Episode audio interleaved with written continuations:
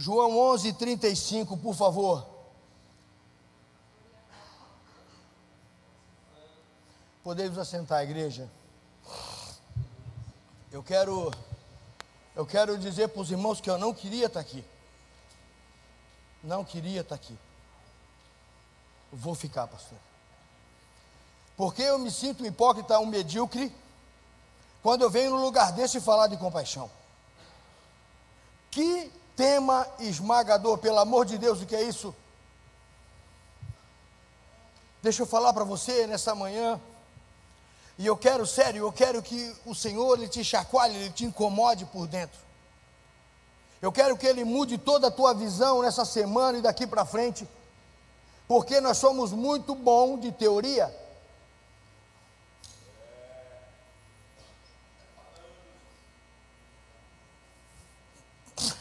Eu sou muito bom de teoria, cara. Eu conheço a Bíblia.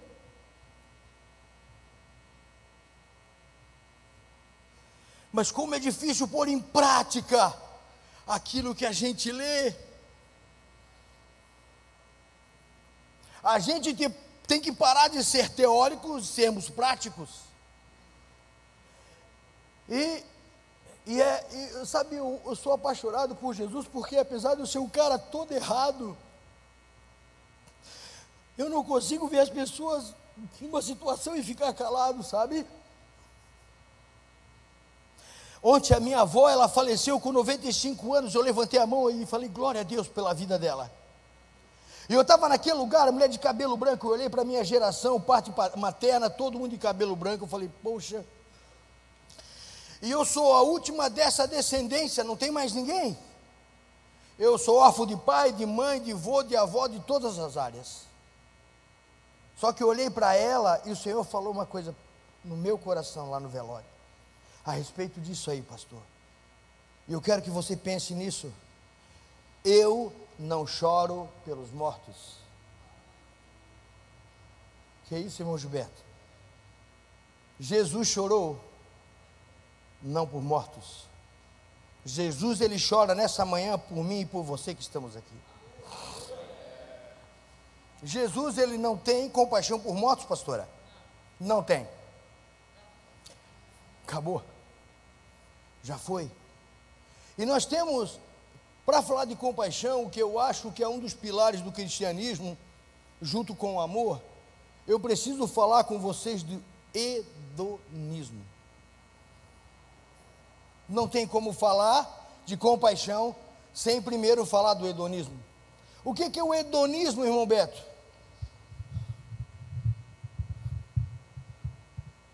Todo mundo está vendo aquele quadro ali?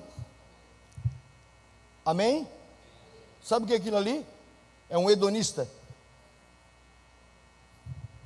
Sabe como é que, se fosse colocar um nome depois daquele eu, sabe o que, estaria escrito ali? Gilberto Arnoldo dos Santos. Estaria, tinha que estar ali, cara.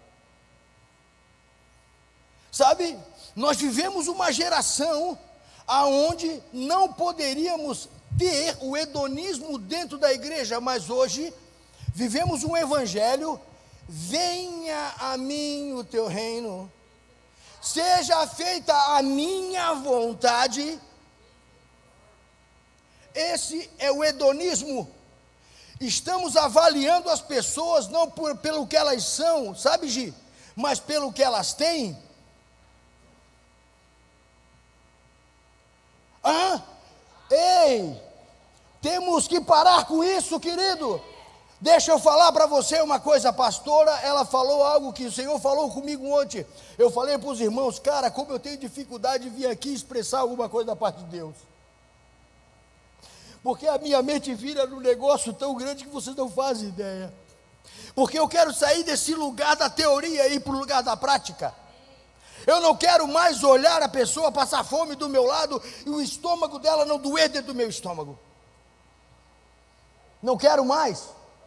Eu não quero mais ter um carro e dizer assim atrás, ó, foi Deus que me deu e eu ver uma família andando a pé e eu não dou uma carona para ela. Que tipo de cristão que eu sou, meu Deus?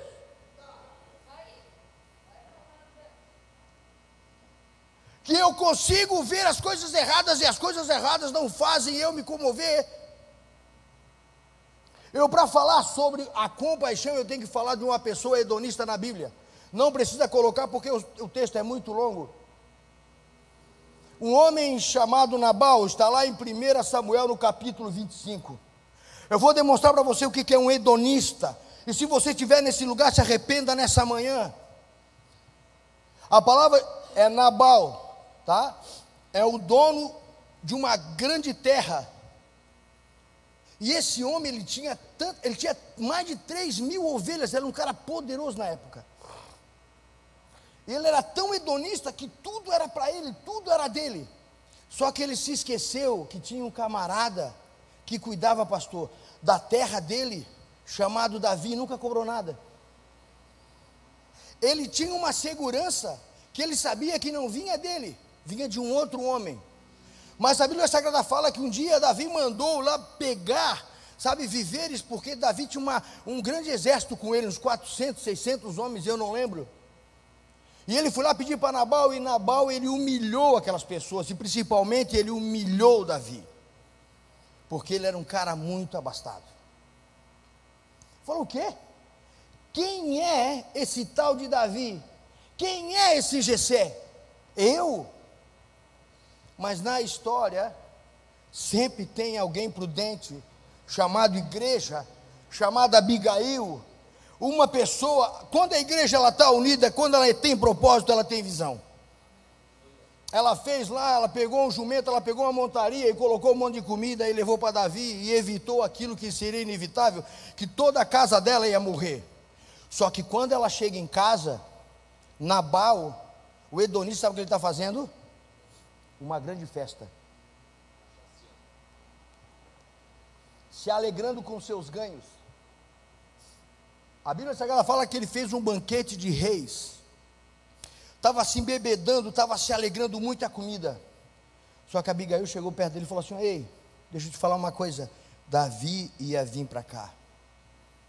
Se você continuar lendo o texto, dez dias depois esse homem morreu.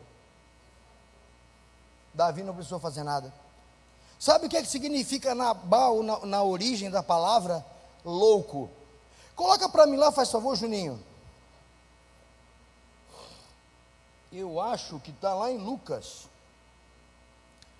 12, 20, por favor. Se eu não estou enganado. Você consegue ler isso aí? Olha, não é eu que estou perguntando. Como é que é o nome do cara? Nabal é o quê? Louco. Olha só. Mas Deus lhe disse: Louco, esta noite te pedirão a tua alma e o que tens preparado para quem será? O que é você? Quem sou eu? Uma pessoa de compaixão ou um hedonista? Eu quero mais. O cara tem cinco carros na garagem, cara. O cara só anda com um. O cara, ele tem cinco pares de tênis no guarda-roupa. Eu estou falando de mim. Não tenho cinco carros, tenho cinco pares de tênis. É, se eu tivesse cinco carros, já teria vendido tudo. Ah, desculpa, pastor. Oh, não queria chegar tão longe. É só, não é só cinco, né? Mas quantos pés você tem? Quantos x-salada você come por semana? Quantas camisetas estão lá entulhadas dentro do seu guarda-roupa? Ah, eu sou compa eu tenho uma compaixão, eu. Deixa eu, cara, eu tenho muita coisa para falar, mas é, eu sei que o tempo corre. Deixa eu falar. Quem estava no culto domingo aqui? Amém? Eu também estava. Alguém sabe me dizer qual era o objetivo do culto de domingo? Você sabe o que, que era o culto de domingo? É o último culto do mês. Do que, que é, pastora? Eu não quero perguntar para o pastor para não deixar ele frustrado. Eu não vou perguntar. E nem para você. Mas eu aposto que se fosse ele falar das ofertas missionárias, seria uma vergonha. É uma vergonha, pastora? eu tenho compaixão. Não tem compaixão, porque você prefere comer duas pizzas por mês. Duas, três, quatro, e tem gente lá na África, no sertão brasileiro, passando fome, missionários, homens e mulheres, que os filhos não têm o que comer, carambola. Eu sou cristão. Acorda, igreja, em nome de Jesus. Nós somos hipócritas, nós somos homens e mulheres teóricos. Nós podemos fazer mais, Alex. Não podemos? Podemos, podemos. Quantas horas do seu dia você tem emprestado o seu ouvido para ver a dificuldade das pessoas? Eu não estou falando só financeiramente, não. Quantos abraços você tem dado por dia? Quer saber de uma semente que germina ultra, mega, super rápido? Uma semente? Sorria. Sorria. Sorria, pelo amor de Deus, sorria. Saia desse pote de vinagre que você se enfiou ali. Você não fala com mais ninguém, você não sorri para mais ninguém. Que tipo de crente, que compaixão é essa, gente? Que compaixão é essa? Que compaixão é essa? Olha ali, não é eu que estou falando. Não é eu que estou falando, Bonato. Não é eu, está ali, ó.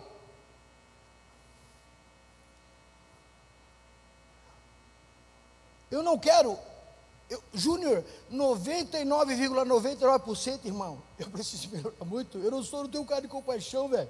Eu preciso ter compaixão. Eu preciso acordar de manhã cedo e falar, cara, eu estou faminto, eu preciso falar de Jesus para alguém. Sabe o que é compaixão? Ei, larga o teu prato de comida e dá para aquele que está com fome do teu lado. Sinta fome por ele. Ei, tira o chinelo, a sandália do teu pé e coloca no, no pé de alguém e anda descalço por ela. Ah, mas Gilberto, você está sendo extremista. Ah, ah, ah. Não estou sendo extremista. Esse é o evangelho que a Bíblia fala, gente.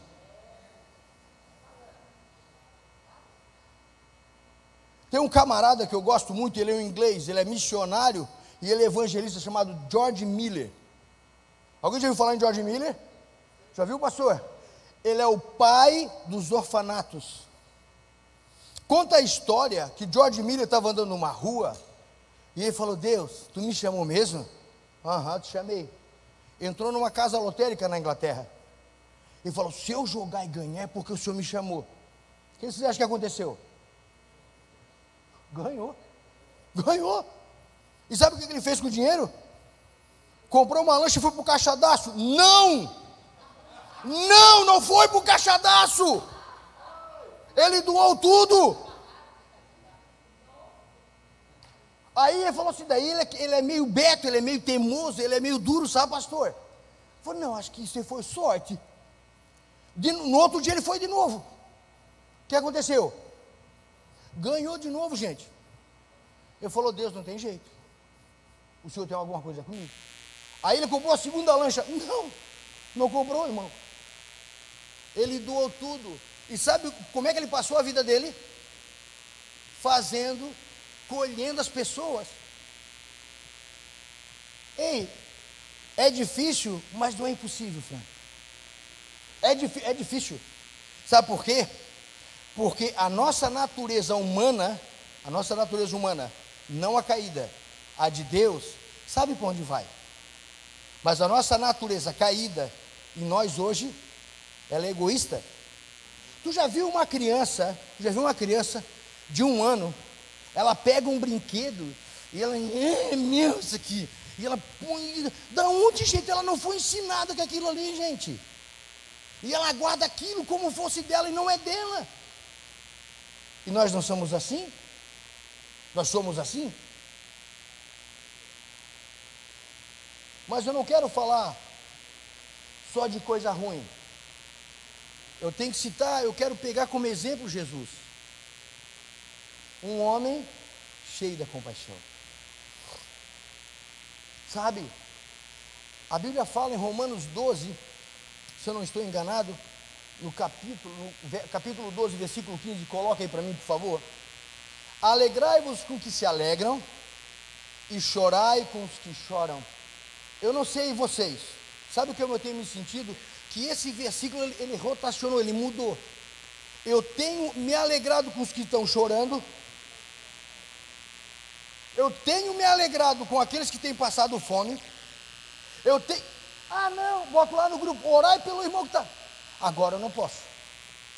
Não posso porque eu tenho que vender mais um apartamento, eu tenho que lavar mais um tapete, eu tenho que comprar mais um carro, eu não posso porque eu tenho que ir para tal lugar, eu não posso, eu não posso, eu não posso, eu não posso. Aí o cara está morrendo e tu está alegre, o cara está morrendo e tu não chora. Aí nós viemos aqui. Sabe o que, é que vai ser domingo agora? Eu estou até com medo de tomar Santa Ceia, irmão Alex. Não, gente, eu não quero levar isso para o lado cômico, irônico da coisa. Eu quero falar para você, eu quero que você saia daqui, sabe? Com raiva, não de mim, eu não quero que você tenha raiva de mim, eu quero que você tenha raiva de você, da tua vida.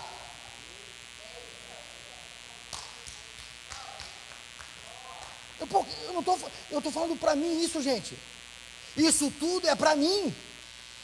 Eu não posso mais vir aqui cantar hinos bonitos só que quando eu estava ali embaixo, irmão Jones, eu falei para o senhor, eu estava orando, e o Ded falou assim para mim, o papai, ele falou assim, ó, querido, ele falou assim, ó, filho, deixa eu te falar uma coisa, tudo o que sai da sua boca, você tem responsabilidade.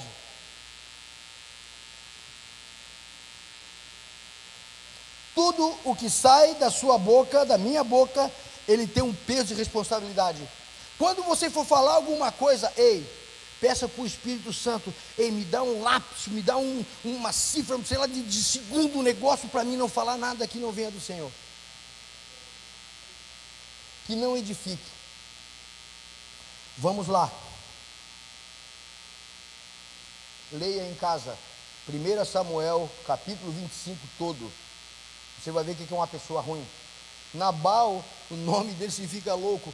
E, e, Lucas fez questão de demonstrar isso no capítulo 12, versículo 20. Quanto x salada você consegue comer? E deixa eu falar uma coisa para você que está sentado aqui. Ei, compaixão não tem a ver com riqueza ou com pobreza. Salvação não tem a ver com pobreza ou com riqueza.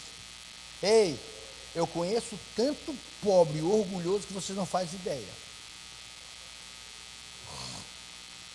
Tem tanto pobre que ele não tem nada, mas ele compra um iPhone 500, não sei como é que é aquela treva lá, e daí o que acontece? Assim, eu não tenho um negócio para colocar no celular, aquela coisa, como é que é o crédito? Querido, anda com um falsificado, sei lá, querido. Mas, sabe, as pessoas querem andar com um tênis no pé de 3 mil reais. Aí reclama, ai, fez beta, estou ganhando de tanque. Cara, como é que. Meu filho, viva com o que você tem. Viva com o que você tem, não. Ei, ah, tem uma, uma, uma, parábola na Bíblia que fala da figueira, que ela era muito bonita, mas quando Jesus chegou perto dela, só as folhas eram bonitas, porque não tinha um figo, Diego, para comer. Tá cheio de crente igual aquela figueira, só tá bonito por fora. Tu chega perto para, eu quero comer um fruto que dá arrependimento, um negócio. Não tem. Sabe por que, que não tem? Porque ele anda com a camisa do jacaré, ele anda com o tênis da Nike, porque ele anda com perfume caro, mas na hora de expressar o verdadeiro amor de Cristo, que é exalar o perfume de Cristo, ele não tem o perfume de Cristo, ele não é carta de Cristo. Você quis vir aqui hoje para ter um bom jejum, você vai sair daqui como eu estou, estou repunado por dentro, por causa da minha hipocrisia, do meu farisaísmo. Eu tenho que fazer mais, sabe por quê? Porque ele vai voltar daqui uns dias. E o que que você vai apresentar para ele? O que que eu vou apresentar para ele? O teu carro, a tua casa, o teu casamento? Eu vou dizer para vocês, eu sou louco pela uma mulher que está lá em casa, eu sou apaixonado por ela, ela sabe disso. Eu tenho lutado por ela faz 21 anos, quando eu entendi, antes não. Antes eu era um perverso, eu era mais, eu era mais perverso. Antes eu era um prostituto, um adúltero, eu era um cachaceiro, eu não valia nada. Hoje eu valho porque o Senhor me comprou. Ainda se fosse na regra humana, eu continuo valendo nada. Mas deixa eu falar para vocês uma coisa. Ela fala para mim assim, amor, faz tal coisa. Eu saio correndo, sabe por quê? Porque eu tenho que pagar o alto preço pela vida dela, porque a alma dela vale mais do que o mundo inteiro. O que que você tem feito pelo teu casamento? O que que você tem feito pelos teus filhos? Esses dias teve uma janta na casa do meu genro e eu convidei um amigo. Cheguei lá, o meu filho entrou porta dentro com o parceiro dele. É muito falar quando você não tem em casa, querido. Eu quero ver você falar quando você tem dentro da tua casa. Sabe por quê? Porque se sentar um homossexual do teu lado, tu é capaz de correr. Se sentar uma prostituta do teu lado, tu é capaz de sair, querido. E tu diz que tem um amor de Cristo, a compaixão de Cristo. Entrou ele, o, o, o companheiro, o casal, o namorado dele. Eu abracei eles igual. Dei um beijo no rosto de cada um deles igual. O irmão, no outro dia o irmão falou: Meu Deus, Irmão Beto, é assim? Eu falei, claro, cara, se não for assim, meu irmão, como é que eu vou ganhar ele, pastora Camila? Como é que eu vou trazer a minha filha Ninha de volta? O teu evangelho tem sido para quem?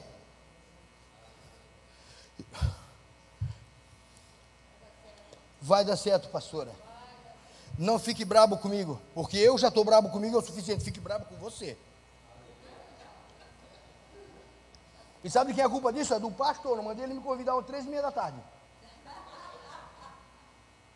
Eu estava lá quieto.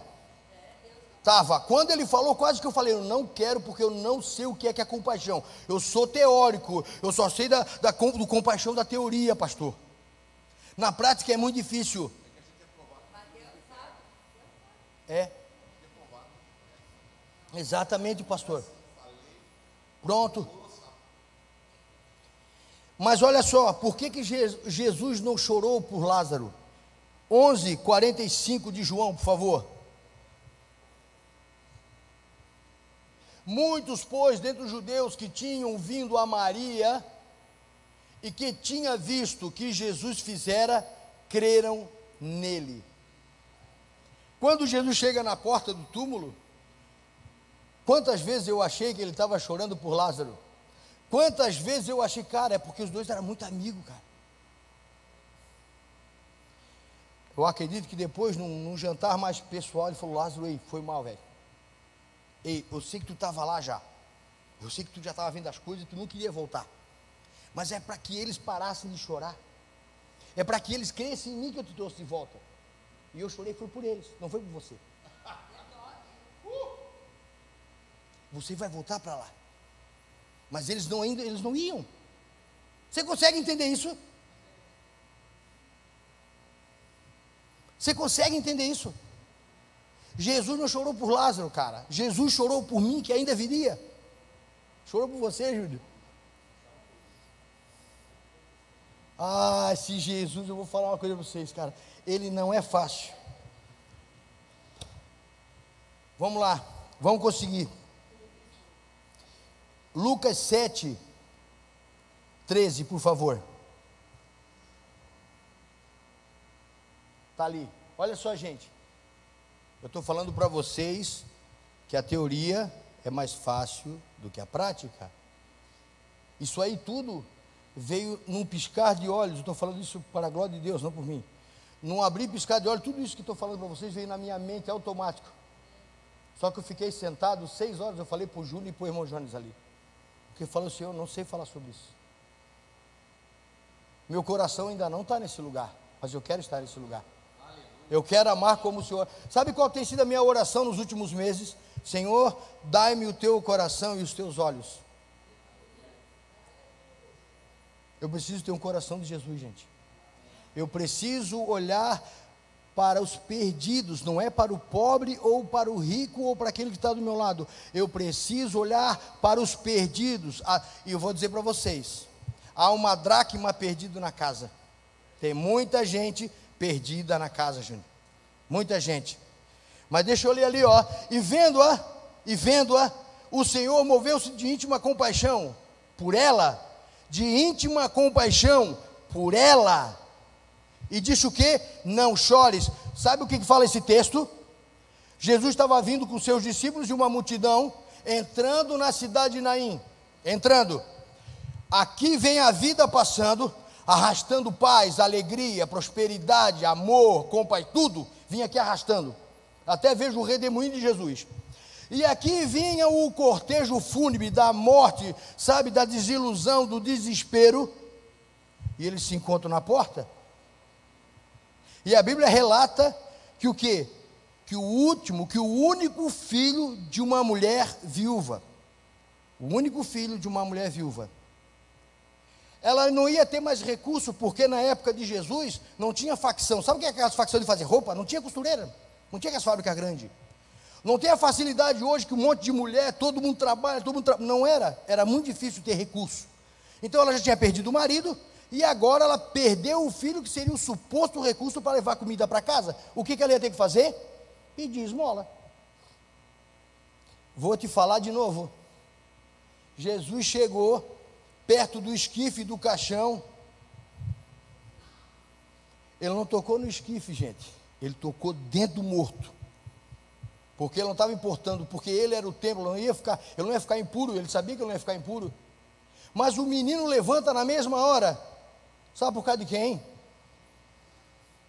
Por ela.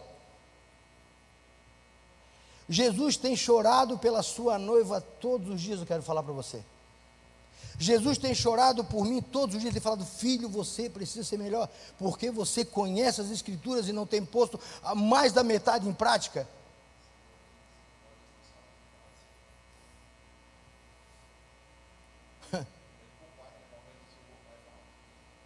Exato. Eles não sabem o que fazem.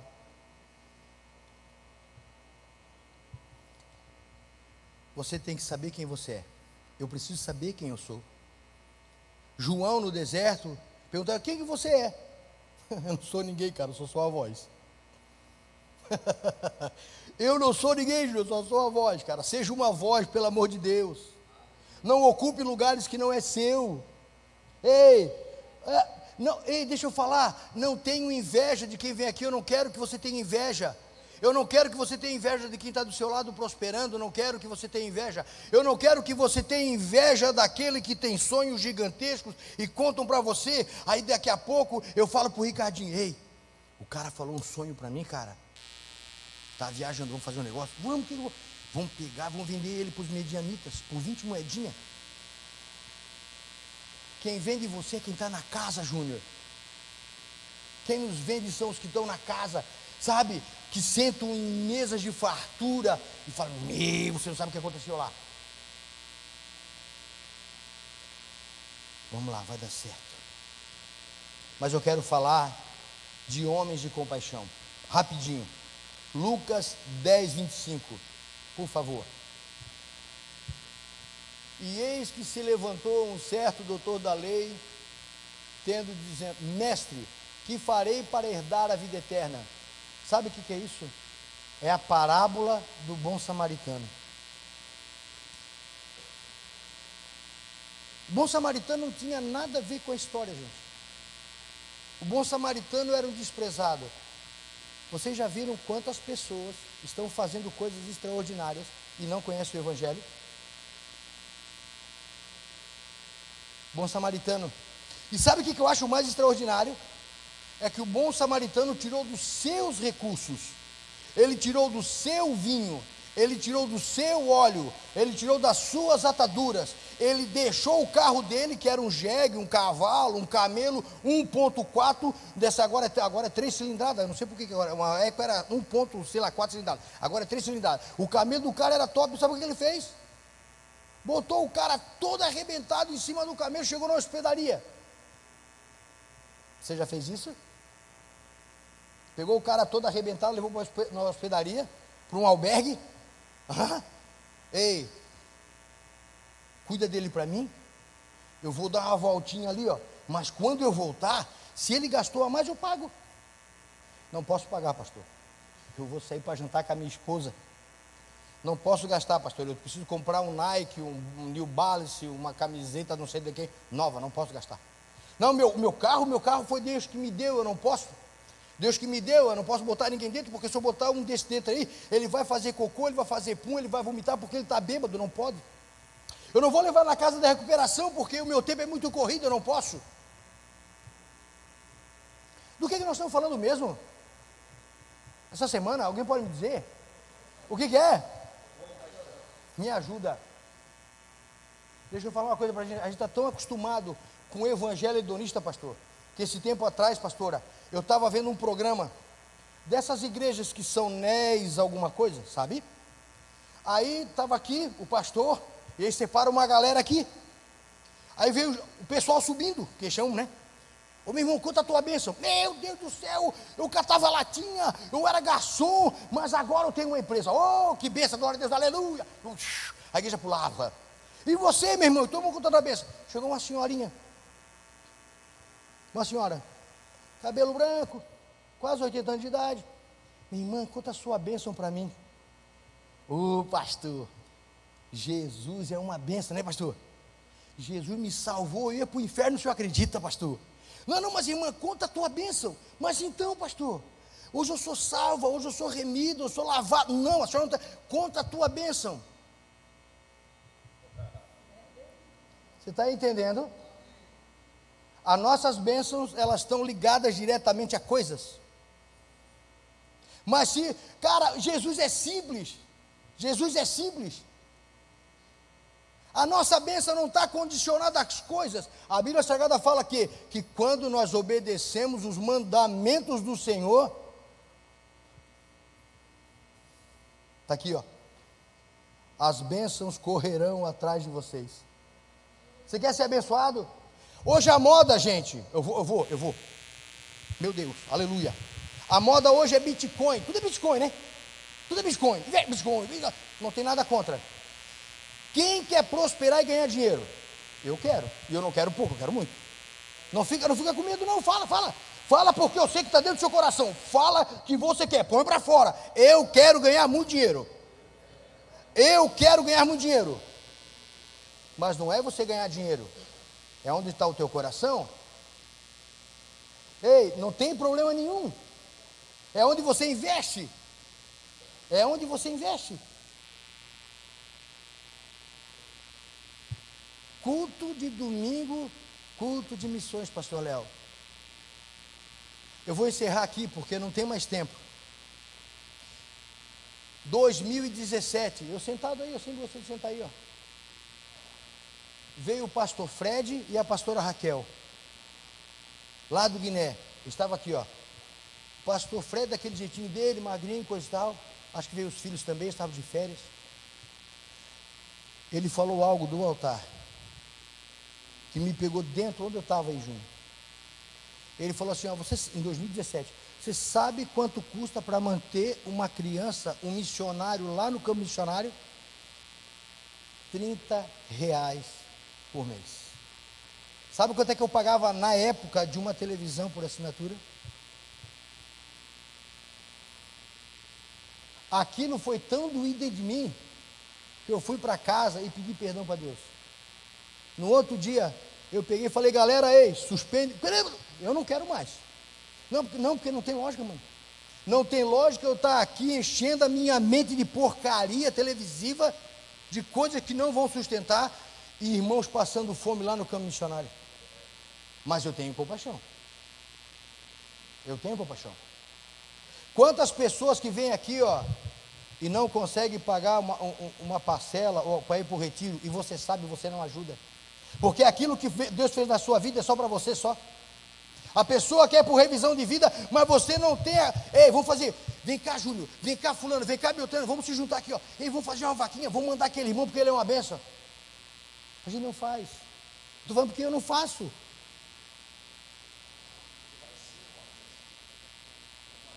Isso, ele vai ser uma bênção, porque o que Deus fez na minha vida, na sua vida, vai fazer na vida dele. Precisa ter experiência.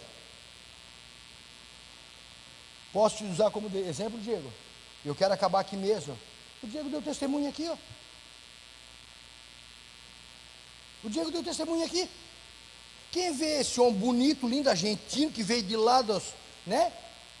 Cara, ele abriu o coração e falou, cara, não tô, eu, por que, né? Mas porque a gente é orgulhoso, né? É, cara, eu tô sem grana. Alguém veio, pô, eu tô falando porque o senhor falou para todo mundo, tá certo? Cara, é isso que é ser igreja. Oh, o culto é pentecostal, que gostoso, coisa e tal. Aí tu vai ver do lado, a luz do, do, da pessoa, pastor, a luz do cara do lado está três meses atrasado e a gente não sabe. Coloca para mim, por favor, na NVT, Provérbios, não, é Provérbios. Provérbios 19, 7. NVT. Vamos colocar de pé, por favor?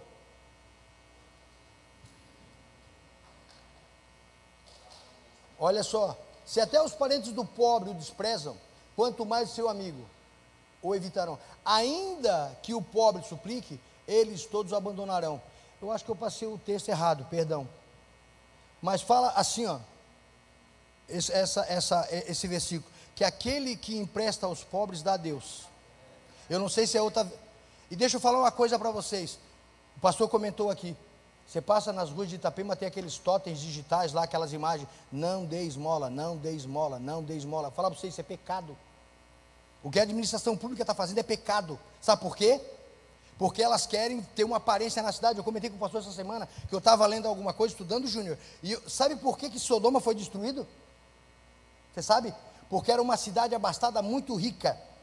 Ela foi destruída não é porque ela praticava a sodomia por si só, é porque os pobres que chegavam naquela cidade, pastora, eles eram sodomizados, eles eram, sabe, abusados sexualmente e eles fugiam dali. Sabe por quê? Porque eles não queriam pobre naquele lugar.